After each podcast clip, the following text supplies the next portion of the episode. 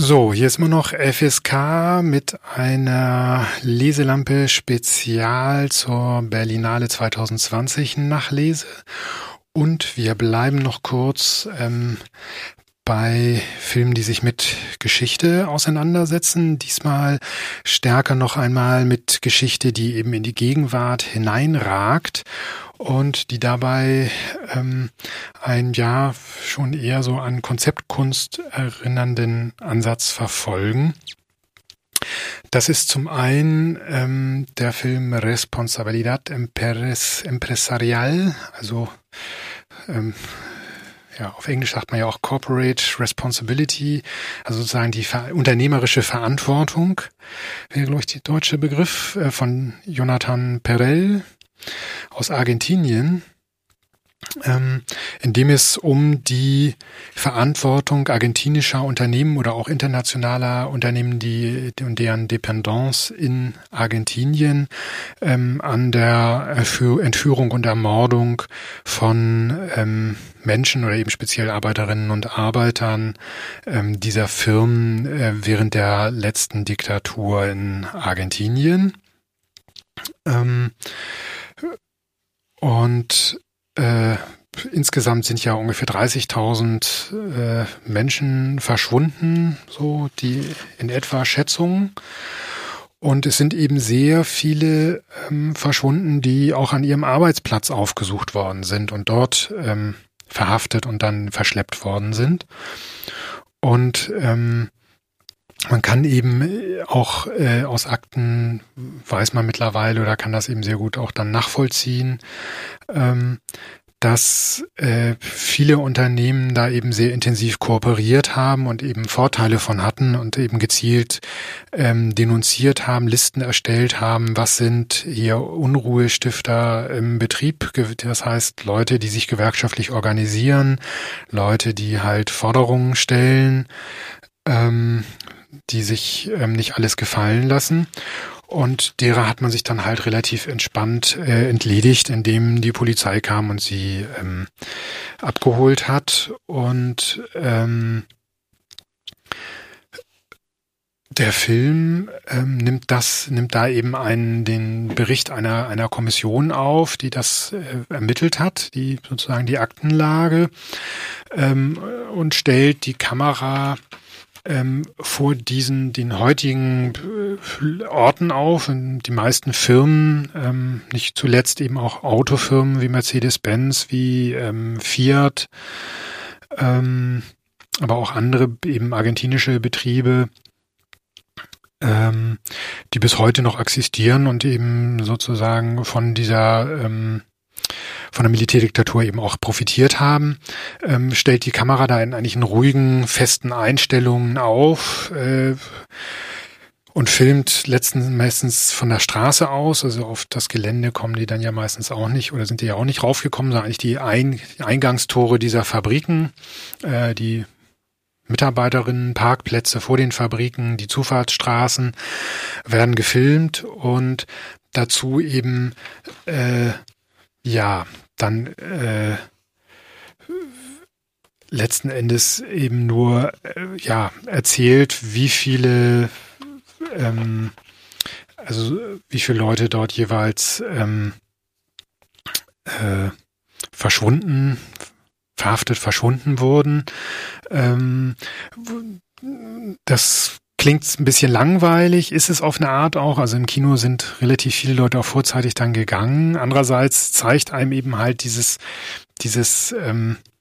Innervierende auch einfach nochmal das Ausmaß. Und äh, das finde ich in dem Film ganz gut gelöst. Es ist jetzt nicht so, also gegen Ende hin wiederholt sich so ein bisschen die Geschichte. Da werden, da wird es dann auch zum Teil abgekürzt und es werden nur noch die Zahlen genannt. Am Anfang werden halt immer auch nochmal individuelle Berichte, ähm, wie diese Verhaftungen abgelaufen sind und umgekehrt auch, wie sozusagen nochmal die wirtschaftlichen Verflechtungen mit dem Militär waren, welche Vorteile eben auch die Unternehmer zum Teil durch die Kooperation nochmal ganz gezielt persönlich oder für ihre Firma hatten durch Aufträge oder durch ähm, ja andere Vergünstigungen. Und ähm, es ist eben ein sehr strenges, formales Konzept, was aber schon ähm, recht deutlich auf den Punkt Punkt bringt, ähm, dieses Ausmaß ähm, eben halt auch an unternehmerischer Verantwortung für die Diktatur, dass es eben nicht nur die bösen Militärs waren, die waren es natürlich auch, die haben es ausgeführt, die Militärs haben die Leute festgenommen, gefoltert, verschwinden lassen. Ähm, und, und die Geheimpolizei, aber es war eben auch, ähm, und das muss man ja bei all diesen lateinamerikanischen Diktaturen kann man das ja bei fast allen immer sagen, die haben ja auch sozusagen eine starke, am Anfang eine starke Unterstützung gehabt. Also die, es gab ja durchaus eine starke Mittelschicht, äh, Oberschicht sowieso, die das gut fand, dass das Militär nun mal eingreift und ähm, durchgreift und ähm, auch äh, durchaus äh, bereitwillig zumindest weggeschaut hat, ähm, nichts wissen wollte, nicht nachgefragt hat. Ähm, das hat sich ja erst äh, im Laufe der Diktatur dann verändert und vor allen Dingen, als sie dann den Malvinenkrieg ähm, äh, verloren haben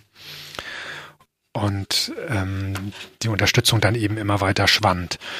Ähm, da wirft dieser Film eben auch nochmal, ohne das weiter zu rahmen, ähm, äh, als Film jetzt weiter zu rahmen, aber nochmal ein Schlaglicht eben darauf, was aus diesem, aus dieser Aufzählung und diesem Bericht einfach deutlich wird, dass es bestimmte Muster gab, dass es bestimmte Kollaborationen gab,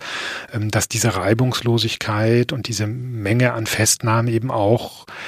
unter anderem dadurch möglich war, dass es eben diese Kooperation und dieses Einvernehmen und dieses Einverständnis ähm, gab. Und ähm, ja, formal durchaus vergleichbar, sozusagen, wenn auch im ganz anderen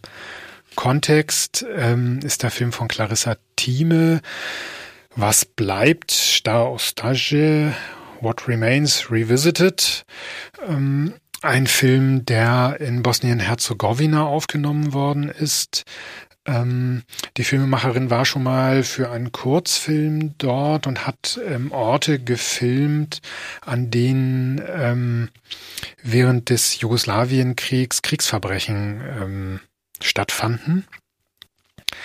Und ist nun äh, eben nochmal wieder an die Orte gefahren, ähm, hat von aus ihrem aus ihrer vorherigen Reise ähm, Fotos mitgenommen, die sehr groß auf so riesige Plakate äh, ähm, oder so Plakatrollen, muss man sagen, ähm, ausgedruckt und sozusagen nochmal versucht, eine ähnliche Kameraperspektive wie auf diesen Bildern zu finden und dann diese Bilder abzufotografieren. Die werden zum Teil ins Bild hineingetragen, zum Teil stehen sie da schon, tragen sie raus. Ähm, äh, ansonsten eben auch relativ statische Aufnahmen. Und ähm, was in diesem Film jetzt nochmal deutlich anders als bei dem argentinischen Beispiel eben war, ist, dass äh, dass sie dadurch, dass sie eben auch im Bild stehen, ähm, und dort ansprechbar sind,